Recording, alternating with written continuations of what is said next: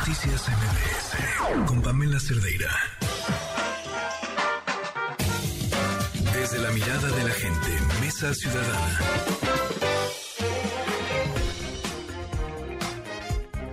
Bueno, y ahora nos tocó el tema del presupuesto de egresos 2023 y la marcha, por supuesto, la marcha en defensa del INE, del Instituto Nacional Electoral en esta mesa ciudadana. Le doy la bienvenida a Pablo Girold y a Juan Francisco Torres Landa, que esté con nosotros esta noche, como siempre. Bienvenidos. ¿Cómo estás, Charlie? Qué gusto saludarte. Pues gracias, hola. ¿Qué tal? Buenas noches, Itlali. Buenas noches. Pues eh, primero, Continúa la discusión y ya hace rato nos comentaba nuestra compañera Angélica Melín, pues la un poco la crónica de lo que está sucediendo en San Lázaro. Eh, Morena anticipa cambios mínimos al presupuesto del 2023. Tienen entre 2.400 reservas que podrían aprobarse. Así que, ¿cómo están viendo hasta este momento esta discusión del presupuesto para el próximo año? Es que eh, dos cosas, una es de fondo y otra, y otra es de forma. Eh, en la parte de fondo, lo que hay que señalar es que este presupuesto tiene reducciones muy significativas en los temas que entendemos más le preocupan a la ciudadanía, como son seguridad, salud, educación, eh, promoción, digamos, en economía, etcétera. En todos esos rubros hay una disminución que va entre 10, 15, 20, 30%, es decir, cantidades muy importantes lo cual eh, derrota el argumento de que esas sean realmente las preocupaciones del gobierno, porque uno se preocupa en las cosas en que uno invierta y donde hay las prioridades, pero el presupuesto dice exactamente lo contrario.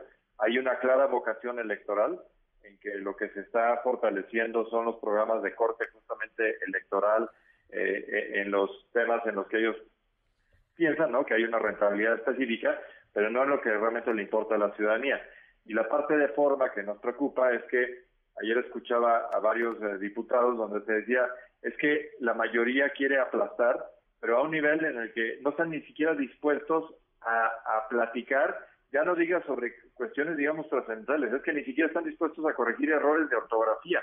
O sea, el, el tema este de que les exijan que no le muevan ni una coma, ya llegó al absurdo de que aún con errores manifiestos, este, la, la bancada mayoritaria su nivel de sugestión es tal que están actuando en forma robótica. Eh, no hay negociación alguno y, lo que están haciendo es simplemente pues, leer las, las, este, las reservas, pero es una burla porque no los están pelando. O sea, literalmente están diciendo, lean, hagan lo que sea, no le vamos a cambiar ni una coma. Eso es una muy mala señal para el país porque el espíritu parlamentario y el espíritu de un gobierno eh, en el cual, en este caso, en la faceta legislativa, implicarían discusiones y propuesta de mejoras no se está dando. Claro, y sobre todo planteando las prioridades. ¿Y tú cómo lo ves, Pablo? Pues mira, estoy de acuerdo con lo que dijo Paco, pero además a mí me preocupa otro aspecto, que es el aspecto de que la, el presupuesto está siendo injusto en el reparto de los dineros federales, ¿no? El, el dinero, si todos recuerdan, en, en teoría en este país los soberanos somos nosotros, que le damos al municipio y luego le damos a los estados y los estados le dan a la federación esa soberanía, esa, esa mandato. Y la federación recaba los impuestos nada más por facilidad, porque es más fácil recabar los impuestos, y después los distribuye. Pero en teoría debería ser una distribución justa. Y lo que están haciendo es, en donde pueden, le están recortando a los estados que están gobernados por la oposición. Eso es completamente antidemocrático, completa una injusticia total, ¿no? Y es es este pues dañino en sí, ¿no? Por ejemplo, en los presupuestos de mantenimientos de carreteras y ese tipo de cosas, se lo están recortando a todo el mundo, pero a los estados gobernados por la oposición se los están cortando de tajo, ¿no? Y además hay otro aspecto muy importante el presidente tiene una visión muy extraña de lo que es el país y de cómo se deben de hacer las cosas. Y entonces para él el presupuesto es todo. Y entonces está desviando el dinero del presupuesto para financiar sus proyectos de infraestructura. Es decir, está pidiéndonos deuda a nosotros, que vamos a tener que pagar nosotros, al tono de un billón y cacho de pesos, creo que es 1.2 billones de pesos, es una cantidad enorme de dinero, enorme, 550 mil, no, sí son qué, 50 mil millones de dólares, ¿no? 500 mil millones de dólares, no, 50 mil millones de dólares, perdón, 50 mil millones de dólares, es una cantidad de dinero loca, cuando podría estar financiando sus proyectos con deuda dirigida nada más a esos proyectos. ¿no? Lo que pasa es que los proyectos no son financiables porque no van a dejar dinero, van a perder dinero. Entonces, imagínense, el señor está desviando dinero, le está recortando a la educación, le está recortando a la infraestructura, le está recortando a la salud, a las medicinas, para financiar un proyecto que nunca va a dejar dinero y como ya no le alcanza el dinero, está pidiendo prestado dinero para financiar eso y además están pasándose, la semana pasada se pasaron la autorización de tomar el dinero de las pensiones, el dinero privado que la gente ahorra para su pensión, para usarlo, ¿no? Ponen ahí que luego lo van a regresar. Eso, esa historia ya pasó en el país. Esa historia los gobiernos tristas lo hicieron en, anteriormente tomaron el dinero de las jubilaciones del INSS y del ISTE y de repente un día resultó que ya no había dinero, el sistema estaba quebrado, por eso se hicieron las afores y ahora lo quieren volver a tomar para malgastárselo. Es una locura y como dice Paco, además las formas son de neandertales, ¿no? Bueno, pues está además eh, en el planteamiento reducir el presupuesto de diversos órganos autónomos y el más afectado es el Instituto Nacional Electoral que tendría un recorte de 4.475 millones de pesos. Pero, ¿qué les parece si después de una pausa platicamos sobre esta parte del recorte y pues ya nos ligamos al otro tema que es la marcha en defensa del INE? Así que...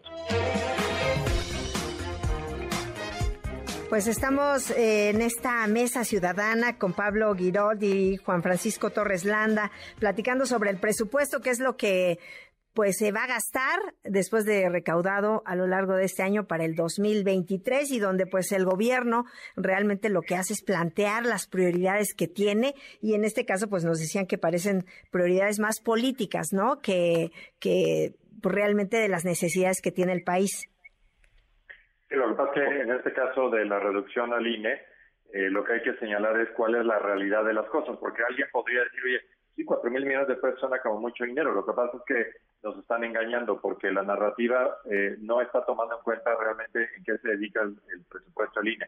Nada más para enseñar, entenderlo, un 30% se dedica a todo el proceso de credencialización, que es todo el tema del registro nacional de electores, las eh, credenciales, los procesos de actualización, etcétera. Ahí el INE sustituye al Estado mexicano en tener una cédula de identidad nacional. Entonces, este tema sería muy delicado que lo quisieran reducir. Otro pedazo tiene que ver con la operación de los partidos políticos. Ahí el INE es un mero conductor del dinero. Los, los, los, fondos los reciben directamente los partidos políticos. Y por otro lado está la parte operativa. Pero hay que señalar que si en el país tenemos estabilidad eh, posibilidad, digamos, de democráticamente modificar la composición de los gobiernos municipales, estatales, etcétera, en gran medida es porque el INE puede funcionar. Si ellos dicen que por ahorrar dinero le van a quitar recursos al INE, nuevamente es un tema de prioridades. Para poner un ejemplo, lo que le están quitando al INE en este año eh, es el equivalente a esos cuatro mil millones de pesos digamos que estos eh, señores se gastaron en su aventura aeroportuaria eh, 100 veces eh, y, y muchas más esa cantidad. O sea, hay una desproporción absoluta entre lo que es tratar de ser congruentes y decir, no, vamos a ejercer realmente un régimen donde vamos a hacer eh, cortes donde los gastos son superfluos, pero no, en este gobierno se gastan dinero en cosas que no tienen ningún tema de sustentabilidad ni económica, ni operativa, ni nada. Las grandes obras faraónicas no nos dejan ningún beneficio y eso sí, van a ser hoyos negros donde van a eh, requerir recursos eternamente para que siquiera estén operando, ya no digas tú generando algún beneficio. nos cuesta mucho trabajo entender esta narrativa que es de un engaño profundo y que deja de lado las prioridades del país. Dicho sea de paso, lo que decía Pablo hace un segundo, que tiene toda la razón, hablando, por ejemplo, de seguridad, eliminaron Subsegún, Subsegún y Fortaseg, los elementos que permitían que municipios y estados pudieran hacer frente a sus necesidades de seguridad pública a nivel municipal y estatal, donde vive la, mayoría de la población en el país. Y ellos han dicho, le quitamos todos esos recursos. No es extraño entonces que la seguridad en el país esté tan mal. Pues es que no tienen, no tenemos policías que estén siendo ni capacitados, ni pagados, ni equipamiento, que no nos extraña. Entonces, el, el reclamo tendría que ser a ellos. ¿Cómo están dedicando los recursos? ¿A qué se lo están abonando? No a lo que le importa a la población. Claro, pues eh, ahora pasamos, si quieren, al tema de la marcha en defensa del INE. Pablo, ¿cómo la ves? ¿Qué piensas? Yo nada más una cosita rápido aclarando del otro tema, es que eh, lo que dice Paco es cierto, pero además hay un tema muy importante. Este gobierno se la está todo el día en estas mentiras que dice todos los días, dice que es austero, ¿no? Pero este es el gobierno que más dinero ha gastado año con año en la historia del país. O sea, cada año desde que entró, el presupuesto federal se ha ido haciendo más grande y más grande y más grande. Es el presupuesto más grande que jamás ha ejercido un gobierno en la historia, ¿no? Es como si tu esposa o tu esposo te dijera que está haciendo austero y cada día gasta más dinero, ¿no? Es ridículo. Pero bueno, eh, ¿qué veo de la marcha? La marcha es la defensa en realidad de nuestro país, de nuestra democracia, de nuestro modo de vida, porque si dejamos que un partido tome el control de lo del país, que es básicamente lo que la propuesta del presidente, lo que dice básicamente es que el poder total de la de quienes son diputados senadores va a pasar a ser de los partidos, que el poder total de quién va a ser el, eh, el que nombra a los comisionados del INE o del IFE, eh, perdón, del INE, eh, son los partidos en el presidente, el Congreso y la Suprema Corte, es decir, el presidente, porque él no nos hagamos tarugos, él va a decidir quiénes son, ¿no? Es importantísimo que vayan a la marcha, que lleven a todo mundo que puedan. Esta no es una marcha eh, de un lado el presidente la trata de pintar como que es de derecha, de los neoliberales, de los fifís, de los traidores. En realidad es una marcha por defensa de la democracia. El, la persona que va a hablar, la única persona que va a hablar en la marcha es José Waldenberg y para los chavos que no saben quién es, José Waldenberg fue el primer presidente del presidente de la transición del instituto cuando se formó, formó al Instituto Federal Electoral, lo que hoy es el INE, es una persona intachable, democrático, de izquierda, miembro de varios partidos de izquierda, históricamente intachable, al presidente no le puede decir nada, es el único orador de la marcha, no dejen que los engañen, esta marcha es por el de la defensa de su propio país. ¿Y qué piensas, Paco? Pues mira, yo coincido con lo que dice Pablo y además agregaría que eh, pocas oportunidades nos da la vida para realmente hacer la diferencia y en este caso eh, sabemos que en redes sociales y en restaurantes y en familia y en muchas cosas, tradicionalmente nos quejamos pues, de las cosas, algo está mal, eh, y no lo digo desde ahorita, lo digo desde hace muchos años. Pablo y yo hemos convivido en muchas luchas ciudadanas en que, pues, de repente lo que falta es justamente masa crítica para decir, oye, este es un tema relevante. Eh, yo diría que en, todos los años en que hemos estado activos y hemos sido muy críticos de muchos gobiernos, nunca habíamos estado en una situación como la que nos encontramos en este momento. Yo creo firmemente que el domingo se abre un parteaguas para que realmente haya una indicación clara de una eh, ciudadanía que despierta y que entiende que tomar la calle y manifestarnos pacíficamente, pero con contundencia, de que el INE no se toca, y de que los avances democráticos no están sujetos a negociación es algo que nos debe importar sobremanera. Eh, yo confío en que efectivamente la efervescencia que se siente en redes, en muchos círculos, en publicaciones, y dicho sea de paso, ya tenemos, fíjate, ya tenemos 40 ciudades que en forma espontánea han decidido hacer su propia marcha en sus propias entidades. Las 32 entidades federativas y otras urbes adicionales que han dicho, aquí también queremos hacer la diferencia. Independientemente de que, repito, la concentración masiva, por obvias razones, será en la Ciudad de México, va a ser de alta calidad eh, humana y ciudadana el hecho de que veamos todo este ejemplo repartido eh, en el país. Entonces, eh, la convocatoria es muy clara. Tenemos que salir a demostrar que efectivamente nos importa la democracia, nos importa tener un órgano autónomo como es el INE y que lo que hemos conquistado no se nos puede regresar. No podemos regresar a un régimen de un partido único. No podemos regresar a un régimen en el cual el que hace la votación cuenta los votos, determina quién es el ganador y la ciudadanía queda marginada. Eso ya lo superamos. Lo que pasa es que para muchos jóvenes, como vivieron en esta normalidad a partir de 1997, a lo mejor es algo que no, no les cae en la cabeza.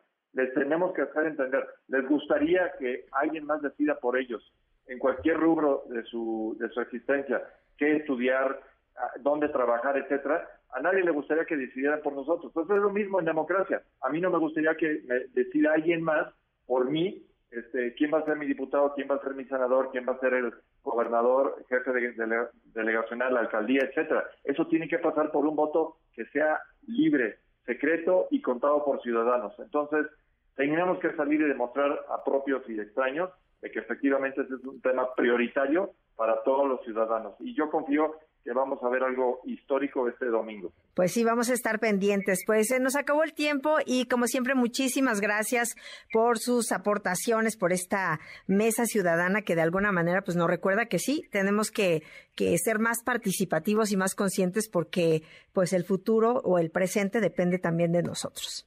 Oye, Citlani, nada más una cosa rapidísima. La marcha no es en apoyo a unos partidos, es para darles, es un empujón a que la oposición se pueda oponer a la bancada de Morena en el Congreso. Entonces, por favor, vayan y lleven a todos los que puedan. Perfecto. Pues estamos pendientes. Gracias, Pablo. Gracias, Paco.